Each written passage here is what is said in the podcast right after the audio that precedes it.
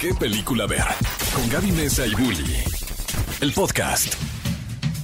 Ya es la hora, ya es la hora, ya es la hora de ver lo mejor que llega a las salas de Cinépolis. Bienvenidos a qué película ver. Aquí vamos a decir el chismecito de la semana, pero también ver qué aventuras emocionantes, qué historias nos depara la pantalla del cine que tanto nos fascina. Y la neta, yo estoy muy feliz. ¿Por qué? Porque el día de hoy es mi cumpleaños. ¡Eh! Y no podía celebrarlo de una mejor manera que estar con ustedes. Para mí es un honor poderles transmitir este día algo que me encanta, que es el cine. Mi nombre es Héctor Trejo y al lado de mí está mi compañera Gaby Con un Mesa. pastel. Eh, Pero no te traje cualquier pastel, te traje dos pasteles para que tú puedas decir cuál es el pastel y cuál es el, Pastel el, azul el reproductor. y pastel rojo. Me vas a dar a elegir si quiero despertar o permanecer en la Matrix. Exactamente. Muchas felicidades, mi querido Bully. La verdad es que me siento muy feliz de poder compartir este bonito día tan especial para ti en la cabina de qué película ver, celebrando de la manera más grata que es hablando de cine, hablando de películas. Porque, miren, la verdad, ustedes pueden imaginar que personas como nosotros que pues se dedican a hablar de cine todo el tiempo, en sus tiempos libres quizás se pregunten, ¿es que acaso seguirán hablando de cine todo el tiempo? La respuesta es sí. Entonces yo me siento muy feliz de poder compartir el cumpleaños de mi queridísimo Woody de esta forma y más tarde, claro que sí, te voy a llevar también a un concierto para que te la sigas pasando muy bien. Te vamos a celebrar todo, todo, todo el día, así que muchas felicidades mi querido Bully, te quiero mucho y todos aquí en la producción te Ay, queremos muchas muchísimo. gracias. Así que pues si ustedes son también fanáticos de qué película ver y de mi querido Bully, vayan a las redes sociales y mándenle un bonito abrazo y un pastelito, aunque sea un emoji. Un emoji, un emoji, pastelito. ¿Y cuál Muchas es tu otro emoji favorito? ¿Cuál es el que más Ay, usas? me encanta el emoji de las uñitas pintadas. Ok, entonces si ustedes están escuchando este programa y quieren felicitar a mi querido Bully, vayan y pongan en redes sociales también el emoji de pastelito y el emoji de uñita pintada. ¿Y tú sabías que un día como hoy nació gente A bien ver, chida? tú, a ver, tú más bien, ¿tú sabías eso antes de, de estas efemérides Es que que, vamos a compartir el día de Formo hoy? parte, ¿no? De esta lista, ¿no? De el día de hoy, top. mira, cumplen Martin Garrix, Wow. Mark Zuckerberg, Miranda Crossgrove, Sofía Coppola, Robert Zemeckis. Bueno, él no es tan chido porque sí se... ¿No te gusta Robert Zemeckis? Pero no fue el que mandó a su esposa la tutela esa No, hace poco. no. Ah, ah, me confundí. Bueno, Robert Zemeckis, George Lucas, Tim Roth, Kate Blanchett, Camila Sodi y mi queridísima guitarra y mi niña. Anaí. Oye, claro. sí cumplen muchas celebridades hoy. si yo tuve que quedarme con una celebridad, Salisa me quedo contigo, mi querido Ay, Bully. muchas Y después me gracias, quedo con Kate. Blanchett. Ay, claro. No, pero Robert Zemeckis hizo volver al futuro. O sea, Ah, compartes cumpleaños con quienes han dirigido películas emblemáticas. Tenemos a Robert Zemeckis, quien trajo, por supuesto, la trilogía de Volver al Futuro. Y también eh, Forrest Gump, entre otras películas. ¿Y qué, qué, qué más que George Lucas para habernos traído todo el universo de Star Wars? Tú, mi querido Bully, trajiste también mucha alegría a este mundo. Así que Ay, feliz gracias. cumpleaños también a todos estos cumpleaños, especialmente a Kate Blanchett, donde, que, donde sea que te encuentres. Y también alguien que cumplió años esta semana fue Robert Pattinson. Y por eso la encuesta de esta semana les queremos preguntar de todas las películas que les vamos a decir a continuación, ¿cuál es su favorita de Robert Pattinson? De nuestro vampiro favorito tenemos. aquí van las opciones de películas donde ha estado Robert Pattinson y son las siguientes. 1.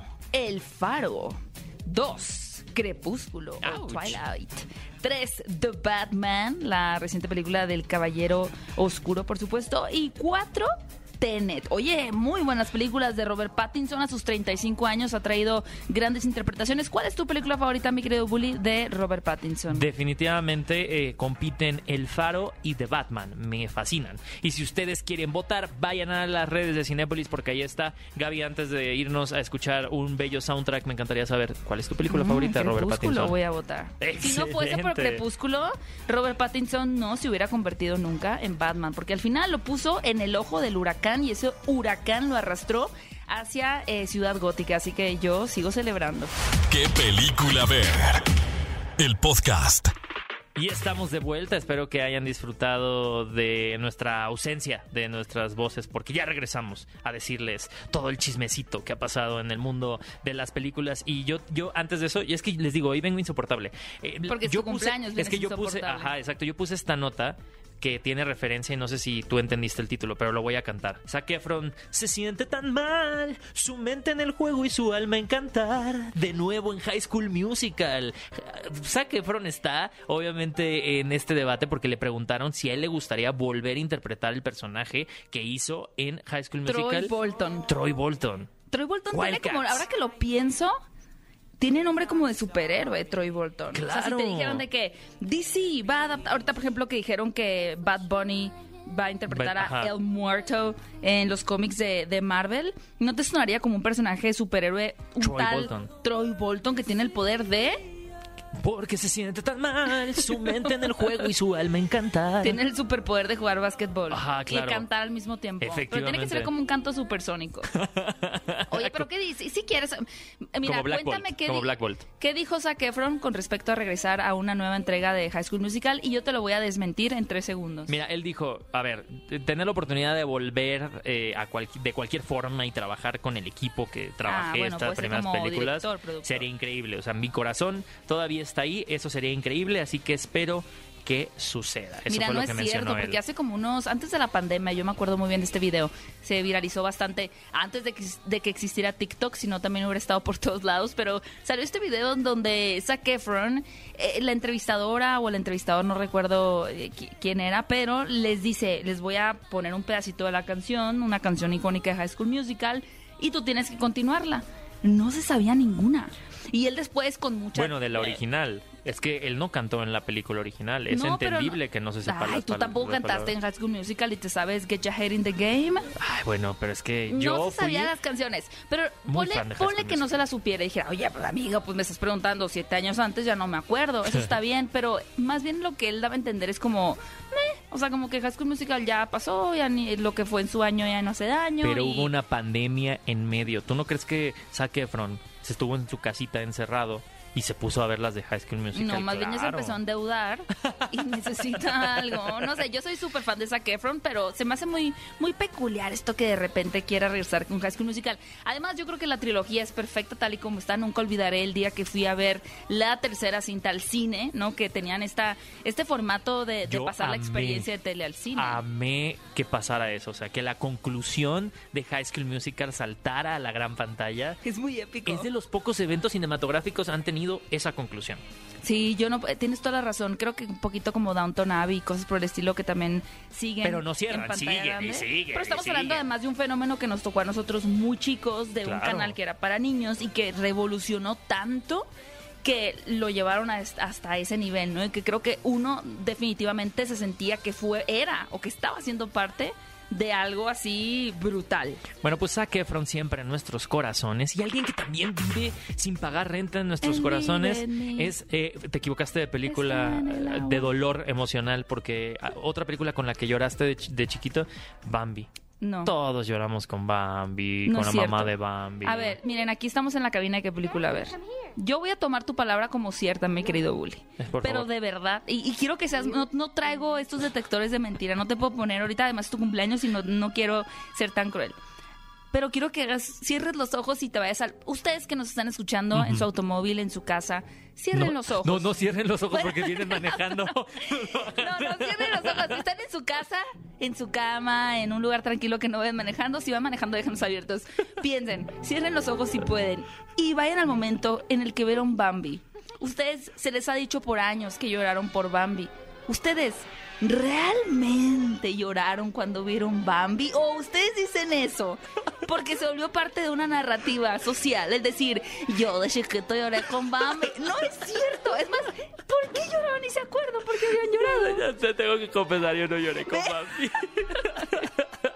Nadie lloró con Bambi. Yo, sinceramente, creo que un niño es difícil que llore conmovido por una película a esa edad. Es difícil. Puedes llorar porque te caes, porque te pegan, porque es- un niño te quitó tu juguete, Te- puedes poner tu triste, te puedes poner Te puedes triste. poner triste, pero llorar porque te genera emocionalmente. Seguramente hay niños que sí, ¿no? Pero yo, yo la primera vez que lloré con una película, yo ya tenía 14 años. Digo, también yo fría y amargada, ¿verdad? pero de niña nunca lloré con una película. Me enternecí. El Rey León yo creo que es la que más lágrimas ha causado. Pero también, ¿será que realmente lloraron? ¿O dicen que lloraron? Amigos, díganos en las redes sociales de Cinépolis. Es súper, súper importante. Y como siempre, saben que nos encanta consentir a todas las personas que nos escuchan que realmente dicen es que a mí me gusta mucho tener cosas de cine, tener unos recuerdos. Pues por eso la semana pasada, un sábado, igual que hoy, pero de la semana pasada, tuvimos una dinámica de verdad alucinante en donde regalamos un póster autografiado por el mismísimo Nicolas Cage. Imagínense tener un póster autografiado por Nicolas Cage, es ya haber trascendido. eh, como humano realmente en Yo esta, quiero, en esta yo quiero un época en póster de. Nicolas Cage eh, de cuando actuó en entrevista con el vampiro. No actuó en entrevista con el vampiro. Bueno, mira, si tú le dices, señor, usted dígame que actuó en entrevista con el vampiro, él te diría, claro que sí. Además, es tu cumpleaños, entonces te podría dar el Claro, póster. el avión. El punto es que aquí en qué película le regalamos este póster eh, con motivo de la película de El peso del talento. Y la dinámica consistía en que ustedes nos dijeran en cuál de sus películas eh, les gustaría estar y por qué. Tendrían que ponerse creativos y el comentario, el tweet ganador vino por parte de Diaper Escaguito Pines. O sea, ya hay bastante creativo ya el usuario, ¿no? Uno se pone ahí Gaby Mesa, Héctor Trejo, no, mira aquí, Dipper Escaguito Pines. Y Él dice- ya está en el metaverso. no, él ya evolucionó a otra, ya el otro nivel de conciencia está en otro, en otro lado. Él nos comentó, hashtag, qué película ver, muy bien, Face Off, sería Cage y también John Travolta. Y quiero pensar que así sabría bailar. Por otro lado, con Wild at Heart saldría con Laura Dern, que mejor, me creería Elvis y nada en mi vida tendría sentido, o sí, porque la dirigiría David Lynch, hashtag saco de víbora. O sea, Oye, esto es un gran, gran visionario. tweet creativo. Así que es, mira, está al nivel de lo que merecería algo para ser Íbamos acreedor buscando de cobre un y recibimos oro. Oro, oro. Ahí tiene mi queridísimo cinéfilo ganador de este póster autografiado por parte de Nicolas Cage. Muchas felicidades y no olviden estar súper al pendiente porque siempre en qué película ver los estamos consintiendo con pases para ir al cine, regalos y muchísimo más. Ay, y también nos encanta compartirles nuestras encuestas y los resultados. Y en esta ocasión nosotros les preguntamos que a cuál de estos personajes esperaban ver más en Doctor Strange en el multiverso de la locura, que todavía sigue en salas de Cinépolis, así que vayan a verla. Vaya, vaya. Y las opciones eran Wanda Maximoff, América Chávez, Doctor Strange y Profesor X. Para sorpresa, fíjense que el Profesor X quedó en segundo lugar, pero nuestra brujita adorada, No, Elizabeth Olsen, arrasando, como diría Talía. Arrasando. Arrasando. Que sube, que baja, que no sé qué pasa. Sí, que, la, condición, del humana- MCU. Ah, Sí, del MCU. Wanda Maximoff llegó. Ganadora. Ajá. Oye, que ha sido ella protagonista de los mejores memes. ¿Qué, qué talento hay aquí en este país para hacer una fábrica de memes de primera calidad. Efectivamente, así que también nosotros queremos ver cuáles han sido sus memes favoritos, porque en todo lo que hemos posteado esta semana en las redes de Cinepolis nos mandan memes de la nueva película de Doctor Strange, así que nosotros seguimos viéndolo. Y vamos a pasar obviamente a, a otra persona que en su momento ha sido muy memeable, Ewan McGregor. Todos nos acordamos específicamente que Ewan McGregor eh, ha tenido momentos icónicos, ¿no? O sea, desde el meme en donde salía en pantalla verde y entonces la gente cuando estaba filmando las películas, las precuelas de Star Wars, lo ponía en todos lados, ¿no? ¿Ah, sí? Claro, porque cuando salió el making of, pues subieron el footage en pantalla verde, entonces Ah, claro, le dio pues era vuelo muy- a toda la Un poquito gente. como el de John Travolta, ¿no? El Claro. de John Travolta es muy icónico, el de ¿dónde, dónde, ¿Dónde estoy? estoy? ¿Dónde estoy? Pues bueno, hablando de las precuelas de Star Wars, eh, Ewan McGregor encabezó los titulares esta semana porque se le preguntó, pues, a la salida de esta nueva serie que es de Obi-Wan Kenobi, ¿no? De su personaje en esta saga de películas, ¿qué opinaba él de las precuelas, ¿no? Después de que no fueron bien recibidas, después de que siempre han tenido como un estigma, ¿no? Digo, al final fueron, fue en donde dio entrada a su personaje, ¿no? Sí. Digo, porque además de ser una pregunta picante, que me parece muy bien que sí se la hayan Sí, hecho, porque a- claro. a, veces uno como entrevistador dice, ay, no voy a poner el dedo en la herida. ¿Para qué le voy a preguntar? ¿Qué me va a decir? Pero al final, Iwan McGregor, pues fue conocido como Obi-Wan en esas precuelas, así que sí era importante conocer cómo había sido su recepción también ante esta oleada de críticas negativas que tuvieron en su momento. Como dicen, la comedia es tragedia más tiempo, ¿no? Ewan McGregor se lo tomó con mucha sabiduría y él menciona que eh, en su tiempo se le olvidó que pues el target principal de estas películas eran niños, ¿no? Sí. Hay que recordar que Star Wars siempre ha sido un producto generacional. Las primeras películas en los 70, finales de los 70 y las subsecuentes en los 80, pues cautivaron a una generación de jóvenes y adultos, ¿no? Pero cuando crecimos, a cada generación le ha tocado su, ahora sí que su trilogía de Star Wars. Personalmente, yo las precuelas me fascinan. Nunca las vi con esos ojos de prejuicio porque tampoco tenía mucha referencia. Y me encanta que comentaste en un podcast que grabamos que pueden escuchar la próxima semana también. Pueden encontrar el podcast que hablamos de, pe- de películas ochenteras. Eh, me encanta porque dices que cuando lo habías de niño no entendías nada. O sea, como que esta cosa del Senado. Ah, yo no entendía, no, no, no. Eso y poner la Cámara de Diputados es lo mismo. O sea, de verdad, son la misma película. Pero eh, fíjense que, que Ewan McGregor hizo lo mismo que yo. Vio primero la Cámara de Diputados, el canal del Congreso, y luego ya se puso a ver las precuelas y dijo, no, fíjate, las, ya las resignifiqué.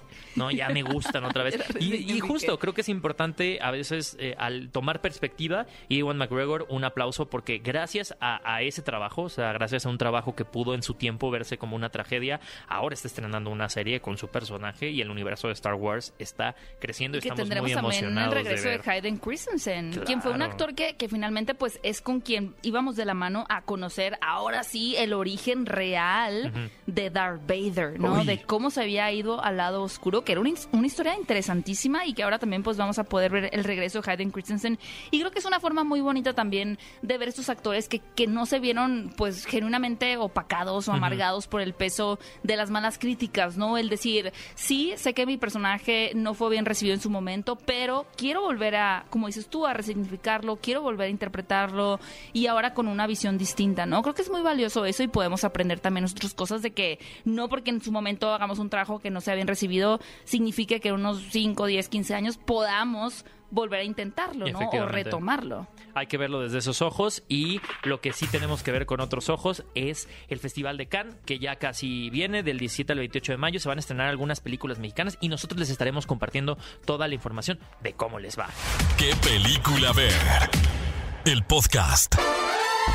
Y estamos de vuelta en ¿Qué película ver? Un programa de Cinépolis aquí en ExaFM 104.9 y como siempre les hemos dicho, nos encanta hablar con ustedes y el día de hoy tenemos una llamada para preguntarles obviamente sobre nuestro queridísimo Robert Pattinson. Así que, ¿con quién hablo? Con Adri. Hola Adri, ¿cómo estás? Hola. Muy bien. ¿Desde dónde nos estás escuchando? Desde la alcaldía Cuauhtémoc. Excelente, qué chido Pues tenerte cerca. por acá. Por aquí Podrías venir por una rebanada de pastel que tenemos aquí, que estamos festejando a, a Bully. Ese es mi cumpleaños. Ay, felicidades. Muchísimas gracias, qué linda, muchas, muchas gracias. Eh, y, y yo creo que el mejor regalo que podrías hacer es cantarme las mañanitas. Ay, por ¿la vas a hacer favor, cantando las mañanitas? Ándale. Está todo. Ay, qué linda. ¡Qué bonito! Para mí, para Bully, en su día, se las cantamos así. Ay, muchas gracias, Adri, bravo. Ay, Adri, máximo. Yo no lo Eres hubiera lo hecho, la verdad. No, no, yo no lo hubiera hecho por ti, Bully. Ella sí te quiere. Oye, Adri, bueno, también fue cumpleaños esta semana de nuestro queridísimo Robert Pattinson. Les digo, esta semana cumple puro, Pura estrella, pura ¿eh? estrella, ¿eh? Y, y les preguntamos a la gente qué película de Robert Pattinson les gustaba más. Y te doy las opciones y tú me vas a decir por cuál te vas. Tenemos El Faro, Crepúsculo, The Batman y Tenet. Pues yo me voy por Batman. ¿Por qué te gustó Batman? A ver, cuéntame. Porque tiene más historia, tiene más eh, trayectoria y se ve más guapo. No. Pero más. casi no se le ve la cara. Siempre está con el traje puesto. Ah, de- deja, deja mucho la imaginación. Aparte, ¿te gusta como su como su look acá de deprimido? Como Emo. su actitud super emo. Exacto, le quitas lo emo. Es que... Te le acercas, lo abrazas, lo, lo meditas así. y Ah, te tú lo, tú Ah, lo tú lo- cuidas, tú lo tú, tú lo- cuidas. tú le enseñas lo que es el verdadero amor y ya se convierte en otro. Pero lo emo está de moda, ¿no? Ahorita está chido. Lo transformas en lo que tú necesitas. Exactamente. Me encanta. Le pones casa también. Adri, muchas, muchísimas gracias y te quisiéramos, obviamente, como es mi cumpleaños, pero en mi cumpleaños a mí me gusta agradecer y, y dar cosas y por eso te quiero regalar un pase doble para que te vayas a las salas de Cinepolis a ver la película que tú quieras, tú y alguien más. Ay, muchísimas gracias. Llévate a Robert Pattinson, ya después Ya de que ya lo cambies, transformado y así, te vas ahí con él a una cita. Nos, nos lo llevamos, claro.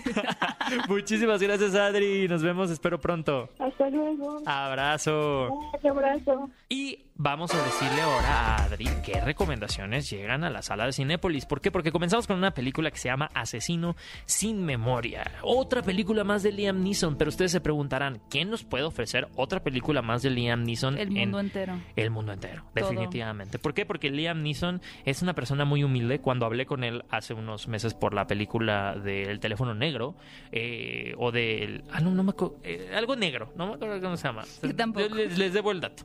Pero era esta, esta película que hace poco estrenó Liam Neeson. Eh, y yo le dije, es que como tú te estás volviendo un nombre en, en las películas de, de acción. Y él me dice, no, ¿cómo crees?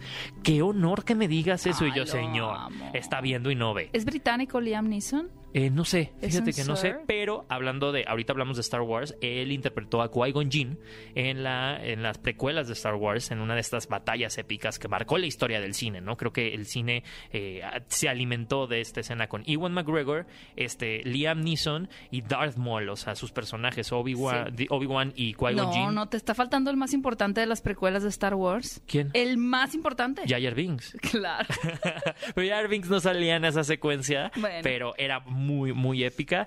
Y ahora regresa Liam Neeson, eh, ya muchísimo mayor. O sea, me encanta que en esta película se reconoce que es un actor ya veterano. Y Claro. en esta película interpreta a un agente que ya empieza a tener estos problemas de memoria, ¿no? Eh, es él un asesino a sueldo que descubre que pues se ha convertido en un objetivo después de que él se niega a completar un trabajo para una peligrosa organización criminal y lo vamos a meter, lo vamos, le vamos a ver meterse unos guamazos. Uy, y además increíbles. dentro del elenco de esta película protagonizada por Liam Neeson también tenemos a la increíble Mónica Muy Bellucci buen y elenco, también ¿eh? a Guy Pearce. O sea, es un es una película eh, obviamente llena de acción, de suspenso, en donde este personaje que realmente pues se ha convertido en todo un asesino a sueldo, pues empieza a tener problemas de memoria, ya no sabe ni para qué bando está jugando, pero cuando su vida está en riesgo, pues tendrá que hacer todo lo posible por salir bien librado, al mismo tiempo también que ejecuta o él piensa estar ejecutando justicia. Así que si les encantan esas películas de acción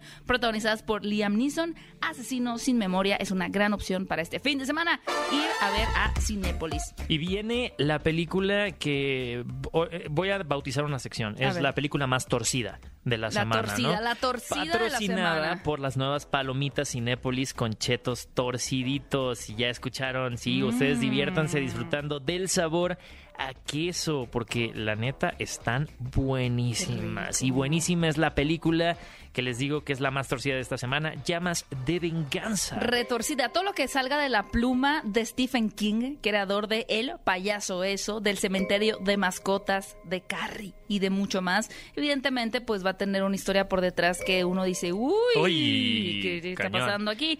Llamas de Venganza es una película eh, protagonizada por eh, Ryan Kiera Armstrong, también por Sidney, Sidney Lemon y, claro, por Zac Efron, que es quizá una de las caras pues, más El conocidas. superhéroe dentro Troy de- Bolton. el superhéroe Troy Bolton. Que ahora tendrá, pues mira, te diré, no estás tan alejado de la realidad, ¿eh? porque lo que tenemos aquí es la premisa de una niña que tiene la habilidad, y no voy a decir el superpoder porque acá ahí les va, esta niña tiene la habilidad de crear fuego, ¿no? Cuando eh, ella es pequeña, desde que es bebé, se dan cuenta de que puede, cuando se alteran sus emociones, producir fuego, y ya mientras va creciendo, aunque sigue siendo una niña, pues un poquito como que empieza a controlarlo, pero más bien han decidido como que ocultar este poder que tiene, ¿no? Lo que me gusta de esta historia es esta interrogante de qué te convierte en un villano y o en un superhéroe. O sea, porque tú puedes tener el superpoder de la fuerza o puedes tener el superpoder de la invisibilidad, pero el cómo usas eso y el cómo decides dominarlo, controlarlo, puede hacer que la balanza se vaya hacia el superheroísmo o hacia convertirte en un villano, que vamos a ser sinceros, la mayoría de nosotros yo creo que nos haríamos villanos. O sea, ¿quién pensaría? Digo, hay gente muy buena. No, pero justo, pero justo, perdón que te interrumpa, esta película trata también eso, ¿no? Que Sí. el- la brújula moral Exacto. la obtenemos de nuestros padres. Totalmente. Justo es, es un poquito lo que va a explorar esta película. Y ahí les dejo la reflexión. Si ustedes de la noche a la mañana pudieran hacerse invisibles, ¿cómo utilizarían ese poder? O si pudieran prender fuego. Digo, prender fuego está además un poquito más espeluznante. Yo creo que uno se irá, uy, a la torre buscado con esto. Pero con algo como, por ejemplo, ser súper fuerte o invisible, ¿cómo lo usarían ustedes? Llamas de venganza. Esa película pues realmente nos pondrá a prueba el cómo afecta a una persona que, que, como bien dice Bully, pues su brújula moral apenas está dibujando, cómo le afecta un poder como es el de producir fuego. Esa película la pueden encontrar, por supuesto, en las salas de Cinépolis. Oigan, y hablando de cambios de emociones, ¿no? Si ustedes eh, odiaron a Pablo Cruz Guerrero en la serie de Luis Miguel, pues ahora lo van a amar con esta película que llega, película mexicana, La Nave. Esta película tiene garantía Cinépolis. Vamos a platicar en un rato más con Pablo Cruz porque nos va a contar todo acerca de esta bonita película que está inspirada en un caso de la vida ah, real. es inspirado en la vida real. Efectivamente, Wow. en donde vemos obviamente a este locutor de radio, eh, un poco me encanta porque nosotros estamos ahorita en la radio, entonces cuando vi la película me sentí ¿Identificado? identificado, que tiene un programa que se llama La Nave, ¿no? Y en un momento un niño le habla y le dice, es que quiero que me ayudes a cumplir el sueño de conocer el mar. Y ya platicaremos con Pablo Cruz porque esta película les va a llegar al fondo del corazón, amigos míos. Me encantó la, cómo usaste las palabras al fondo del corazón, relacionándolo con el mar, con la nave, con el wow. Eres un, tú eres un gran locutor, mi querido Bully. Gracias, Te estás luciendo ahora que es tu cumpleaños. Y bueno, si ustedes también les gustan estas películas de intriga en donde la verdad es revelada ya casi hacia el final de la película, no se pueden perder esta gran opción en Cinépolis en sala de arte que se llama Caja Negra, en donde prácticamente la premisa es este accidente terrible que sucede en un vuelo de Dubai a París, donde un avión se estrella en los Alpes. Y obviamente, como ustedes saben, cuando llegan a suceder ese tipo de accidentes, pues lo que se hace en investigación es revisar la caja negra, donde se encuentra la comunicación entre los pilotos y, Y la torre de control. y la torre de control, exactamente.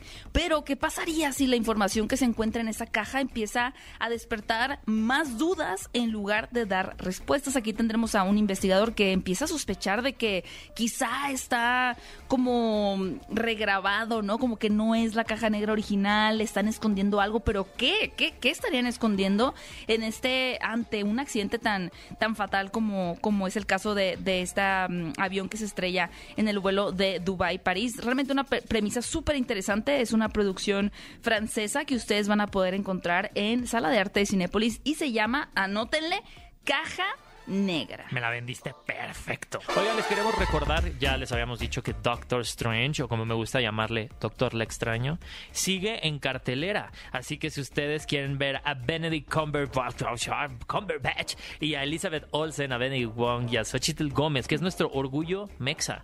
Pues eh, realmente ella nació en Estados Unidos. Sí, pero es nuestro orgullo Pero sí nos la estamos apropiando, ¿ah? Claro. 100%. Aparte me encanta porque ya, si vieron en la película de Doctor Strange en el multiverso de la locura, verán que el personaje de América Chávez ya sabía desde los cómics. eh, no, no sé si es bisexual, me parece que es lesbiana, Ajá. pero ya en toda la película trae su pin eh, de Está orgullo. increíble. Y está muy bonito eso. Sí, qué bonito, qué bonito. Nos caes yo, muy bien. yo me sentí representado. Muchas gracias, Xochitl Gómez. Nos caes muy bien. Y quien nos cae también muy bien es el director de esta película, Sam Raimi, porque tiene su estilo particular. Y si ustedes quieren ver la primera película del MCU con tintes de horror, no se la pueden perder. Próximamente, amigos, también.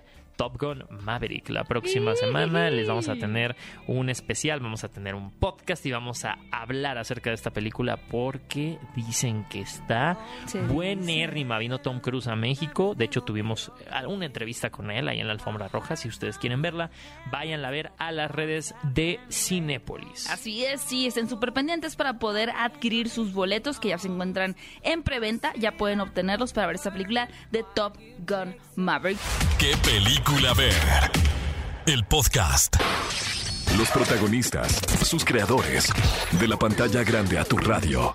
La entrevista en ¿Qué película ver? de Cinépolis en Exa FM. Hey, amigos, estamos de regreso a qué película ver. Yo sigo de cumpleañero, yo sigo Todavía. festejándome y qué Shot bonito. cada vez que ya es tu cumpleaños. Ya, Uy, lo que usted- Ay, muchas gracias, muchas gracias. regañándote, ¿Qué? nuestro invitado, Sí. en, en todo el corazón tan Que bonito. así me. Venga, sí, Ah, felicidades, felicidades. Muchas, a muchas gracias. Oigan, pues yo celebrando con una película que me conmovió muchísimo, que ya está en salas de Cinépolis y que la nave, eh, eh, esta nave sí va, ¿no? Esta nave sí va con dirección, con dirección al mar. Nuestro queridísimo Pablo Cruz Guerrero está aquí con nosotros. Eh, Gracias, muchas gracias a todos por recibirme aquí en qué película ver y pues, pues, cotorrear un rato acerca de la nave. Perdón por la interrupción antes del No. saludo. No, pasa. Pero bueno, Ya, pues, es que nada estás detrás más- el personaje. Exacto, y darles la información a todos para que, para que estén conscientes de que la nave está ahorita en, en pantallas de cine por todo México y que pueden ya irla a ver con sus familias el día que quieran. Oye, yo, yo no sé si, bueno, ha sido parte de la, porque ya lo habíamos platicado cuando, cuando fuiste a las cápsulas de Cinepolis, que te tenemos justo en las pantallas, dando justo el review del- de, la, reseña de la película. Eh, esta historia está basada en una, en una historia real. Correcto, ¿no? Está basado en hechos de la vida real. Eh, me inspiré en, en un capítulo, en un episodio de la vida de un gran amigo mío que se llama Miguel Pérez, que es locutor de radio en Oaxaca. Y cuando me contó la historia de cómo él había comenzado con su labor social a través de su programa de radio, me inspiró tanto y me conmovió tanto que en ese momento, ese día, el día que nos conocimos, le dije, oye, ¿me darías permiso de llevar esto a una historia que pudiera ser una película? Y fue gracias a que Miguel en ese momento dijo, pues no lo hago por el prestigio, la fama o el dinero, lo hago porque es lo que le da sentido a mi vida. Y si una película que hable de cómo cumplir sueños y de la diversión y del impacto positivo que eso tiene en una comunidad, pues adelante, hagamos una película acerca de eso. Y pues aquí estamos, esa plática la tuvimos hace 10 años. ¡Wow! La filmamos hace tres años y aquí estamos. eh, se ha comportado muy bien la taquilla eh, en los días que lleva la película y este y esperemos que la sigan recomendando y que sigan llevando a sus familias a ver la nave. Oye, y perdón que, perdón que te interrumpa, sí. Gaby, pero al final esta película tiene un mensaje muy positivo, ¿no? Y, y- y me encantaría como saber tu perspectiva habiendo estrenado en Morelia, ¿no? En, en 2019, antes de todo lo que pasamos de pandemia. ¿Se agregó algún sentido a la película después de todo este proceso? Sí, la, la película siguió sufriendo ciertas, este, ciertos cambios, afectaciones, gracias a la retroalimentación de tanta gente que ha visto la película. Y pues se nos quedaban, ¿no? Ciertos comentarios, oye, fíjate que esto y el otro y la música. Y, y bueno, pues hemos echado mucha galleta eh, entre 400 personas, como te comentaba ese día, eh, en las cápsulas. Y, y es una película que costó 30 millones de pesos y que entre 400 personas involucradas, pues imagínate la cantidad de horas de trabajo humano que hay ahí, de corazón, de valores de producción, de música. Este, y por eso es una película que conecta tanto a, a tal grado que inmediatamente después de Morelia, que estrenamos allá a finales del 2019, nos fuimos casi inmediatamente después, invitados a Estonia para presentar la película en el Festival de Tallinn. Wow. Y fue una experiencia de, de lo mejor que he vivido en mi vida en relación con mi trabajo y con exponer algo, algún mensaje que yo tengo la necesidad de expresar a través de mi oficio y, y llevarlo a otra parte del mundo. Y regresando de ahí, eh, fuimos invitados al Festival de Cleveland, al Festival de Pittsburgh, al Festival de San Luis y al Festival Internacional de Cuba. Entonces, la película ha tenido ya una vida en festivales. Inmediatamente después de, la, de los festivales íbamos a estrenar en salas de cine en el 2020. Este, pero bueno, aquí estamos. eh, se está comportando bien la venta de boletos. Está, está regresando la gente a las salas de cine a ver películas emocionantes como La Nave. Porque finalmente queremos eh, compartir una experiencia tan emocionante, tan gratificante, alegre, divertida y también con sus momentos de drama, por supuesto, que también nos gusta ir a hacer que, que nos toquen las fibras más sensibles y que nos, que nos cruja la tripa al cine. Y pues bueno, todo eso tiene la nave y estamos muy agradecidos de ahorita ya presentarla al resto del mundo y que vea la película a la luz. Durante estos paseos que tuviste por festivales, ¿cuáles eran algunos de los comentarios más recurrentes? O quizá uno que incluso de la misma forma en que la historia de Miguel te, te inspiró por primera vez, algún comentario que tal vez te hayas llevado de las personas que pudieron ver la película. Principalmente, mucha gente dice que la película rompe estereotipos de lo que habíamos venido viendo en comedia o en otros géneros que tenemos aquí en México. Yo agradezco mucho esos comentarios. Simplemente yo veo a la película como una película muy entrañable porque, porque nos habla a todos de, la- de las capacidades que tenemos como seres humanos comunes y corrientes. Hablamos mucho de la comparación, ¿no? Con los superhéroes, los que tienen superpoderes y millones y muchísima infraestructura para, para poder ser vigilantes y hacer el bien. Y sin embargo, pues vale la pena recordar con, con películas como La nave que todos podemos ser esos, esos héroes cotidianos sin necesidad de tanta parafernalias y tanta infraestructura, sin necesidad de, de un misticismo, de poderes ni de nada, simplemente con la voluntad humana y con el convencer a otras personas de que cuando hacemos equipo y cuando estamos unidos, especialmente aquí en México, pues por hablar de, de, de- de mi país y de mi gente y de nuestras comunidades, este, de que estamos rodeados de talento y de historias poderosas que merecen una plataforma y que merecen ser contadas de una manera divertida, alegre, emocionante, para seguir atrayendo audiencia a lo bonito que es el cine. Vale la pena mencionar que tenemos de director de fotografía a Guillermo Granillo, que es un maestro de la fotografía en México, y él como cinematógrafo pues muestra un México precioso, un México espectacular, bonito, limpio porque pues ese también es nuestro México. Nuestro México no solo es el México que de repente nos muestran eh, eh, en las noticias con violencia, con este, en fin, tenemos un México lleno de cosas positivas y, y poder replicarlas en otros lugares del, del país.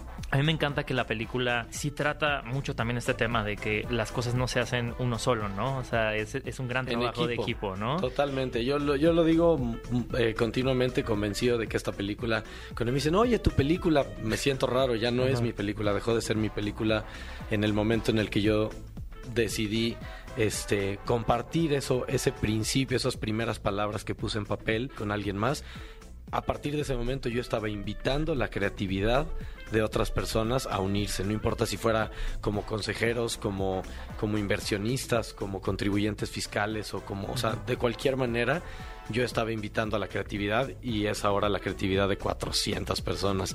El corazón, el amor, el dinero, la paciencia y el profesionalismo de 400 personas, eso es la nave. Que justo tienes a Batán Silva como, como director, Batán Silva ¿no? como director eh, de esta película, que yo me sentí lo más afortunado de que él, de que él fuera la cabeza y líder de este proyecto junto con Alejandra Cárdenas, la productora, y, y mi socia, dos personas a quienes quiero mucho y que sin ellos no hubiera este caído eh, tanto y tanto talento en esta alberca de talento que es la nave. Y pues Batán Silva había- ha tenido la oportunidad de trabajar muy, muy cercano y de la mano como asistente de dirección para personas como Guillermo del Toro, Alejandro González Iñárritu, eh, James Cameron en- cuando hizo Titanic aquí en México. Entonces, era la persona correcta para depositarle una historia en la que yo había entregado y impregnado todo mi corazón y decir, este es el rumbo que vamos a tomar, estos son los tonos que vamos a utilizar y vamos a utilizar también nuestras herramientas emocionales de cada uno, porque no se nos puede olvidar que esta es una historia de corazón y una historia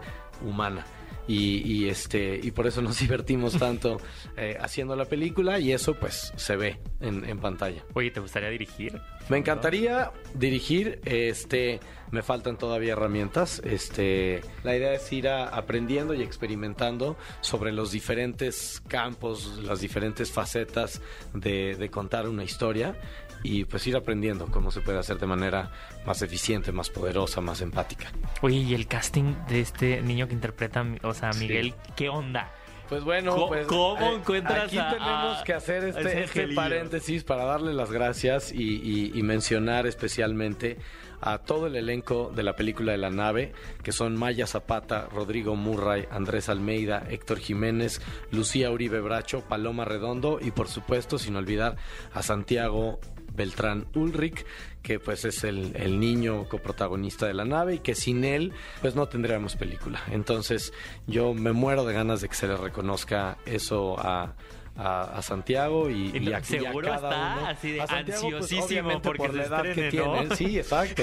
No, bueno, le, le hablamos, oye, este, eh, ¿a- ¿con quién quieres venir a la premier? Y, y yo pensé que me iba a decir, bueno, pues obviamente con mi papá, Con mi mamá, mi abuelita, Ajá. lo que sea, ¿no? Inmediatamente me dijo, no, pues de entrada voy a invitar a 15 de mis mejores amigos y luego ya vemos si mis papás también nos pueden acompañar. Pero, este, en fin, yo creo que cada elemento eh, actoral, pues hacen que esta película sea tan conmovedora, tan emotiva y tan divertida. Es gracias a ellos y pues yo estoy por siempre agradecido de que sea- sean parte de esta experiencia. Está increíble y cinéfilos pues no pueden perderse esta película La Nave que ya se estrenó hace un par de días eh, en las salas de cine en México, 400 salas comentaste. 500 salas, 500 quini- casi 500 salas a nivel Casi nacional. 500 salas, así que no Qué tienen increíble. pretexto para no ir a ver esta película. Yo creo que eh, Pablo ya convenciste a, a medio México. Oye, no, además, a verla, yo porque te voy a decir, sí. Estamos conmovidos. Y bueno, por fin, una, también. por Ah. fin una película que no está en la Ciudad de México. Gracias. Ah, que no está filmada Gracias, en o sea, gracias, gracias para mostrar viejo. lo bonito que es México, Sí. lo Y lo diverso. Excelente. Pues Pablo, gracias por habernos acompañado. Cinéfilos van a ver esta película. Ya está disponible también en las salas de Cinépolis. Y gracias por haber estado aquí con nosotros. Gracias, Mucho Gracias a éxito. ustedes y ya saben Gracias. qué película ver, La Nave. ¿Qué película ver? El podcast. Y estamos de vuelta en ¿Qué película ver? Un programa de Cinépolis aquí en ExaFM 104.9 y llegó el momento también de recomendarles Es ya... la hora, es la hora. Es la hora de la Hay que, hay, que, recomendación. hay que ver que nos hagan una composición musical. Sí, necesitamos. Produ- con- para qué producer, película ver. Porque necesitamos nuestro propio soundtrack en este programa. Nuestro propio Nos Estamos jingle. quedando muy. Sí. Oigan, pero si ustedes son compositores musicales, seguramente se frustrarían de entrar al universo de la película Sí. que hablaremos el día de hoy, porque llega Un lugar en silencio 2. Vamos a Pero hablar quiero de que esta digas por qué película. pusiste esta recomendación de la semana. Pues porque fue Día de las Madres esta semana, claramente, ¿no? Me encanta. No hay mejor película para hablar de una madre Fregona. Ajá, fregona, Fregona. que Emily Blunt, Genial. dirigida por su esposo John Krasinski, eh, con un cast, o sea, la verdad es que es que todo el cast de esta película, los niños, me parece fenomenal. Eh, un lugar en silencio es una de esas. eh, eh, la primera película, te podré ser muy honesto, no me atrapó tanto. Como yo creo que fue increchendo, ¿no? O sea, y no es porque tenías expectativas muy altas de que la gente decía que era Exacto. como... Yo la vi mucho tiempo después Ah. de, de que como que se hizo del boca a boca de está buenísima, no te la puedes perder, sientes cosas que jamás había sentido, ¿no? Y hasta que la volví a revisitar, ¿no? O sea, esta película que le estamos recomendando, la parte 1 está en Cinepolis Click, la parte 2 también. Eso. Y cuando la volví a visitar, dije, qué Ahora maravilla es esto, ahora lo entiendo Tú igual que Iwan McGregor viendo las precuelas de Star La Wars. resignifiqué, Ah. la resignifiqué. Ahora entiendo. Y fíjense que hablando justamente que fue el Día de las Madres, felicidades a todas las mamás, espero que hayan tenido un maravilloso día. Pues estábamos pensando en recomendarles una película en donde justo, ¿no? Se viera esta madre implacable que siempre está al cuidado de su familia, que realmente es una rifada, y nos vino a la mente esta película de Un lugar en silencio 2, porque además de la primera película, ¿quién no puede recordar la icónica escena de Emily Blunt en la bañera? a punto de tener a su bebé aguantándose el gritar, ¿por qué no? Y si nunca han visto un lugar en silencio, pues tenemos estas criaturas en un escenario un poquito post-apocalíptico, ¿no? Unas criaturas que son hipersensibles al sonido. Si ustedes hacen un sonido, un- el, cru- el crujir de una hoja al caminar, ¡uh! ya son detectados por la criatura y ya, adiós. Ya valió. O sea, ya, ya valió. Imagínense tener un bebé. Imagínense un parto sin poder gritar. Claro. Eso lo vimos en la primera película. Y en esta segunda película también vamos a tener ahora a la familia, liderada, claro, por Emily Blunt también y, y acompañada por sus hijos. Eh, El tener que emigrar, ¿no? A otra localidad porque ya donde están no van a poder sobrevivir. Y al elenco también se le suma Cillian Murphy, que creo que hace un trabajo espectacular. No, y, y esta película yo creo que al- al- el que tuvo que haber cobrado más es el ingeniero de sonido. El ingeniero. ¿no? Porque si Sí. ustedes tienen la oportunidad de escucharla, unas buenas bocinas les va a encantar. Así que la recomendación de esta semana es Un lugar en silencio, parte 2. Y ya se nos acabó el programa, pero no me puedo ir sin antes volver a felicitar a mi queridísimo Ay, Bully, que gracias. cumple años el día de hoy. Muchas gracias. Vayan a felicitarlo en las redes sociales. 19 añitos. 19 ¿Quién lo años. creería? ¿Quién, quién creería? ¿Quién creería? 19 años. Van a felicitarlo y por supuesto escríbanos en las redes de Cinépolis, arroba Cinépolis, utilizando el hashtag qué película ver para escuchar todos sus comentarios, recomendaciones. Nos escuchamos en un Yeah. próximo episodio de este podcast de qué película ver. Ve a Cinépolis y utiliza el hashtag qué película ver. Escúchanos en vivo todos los sábados a las 10 de la mañana en Exa FM 104.9.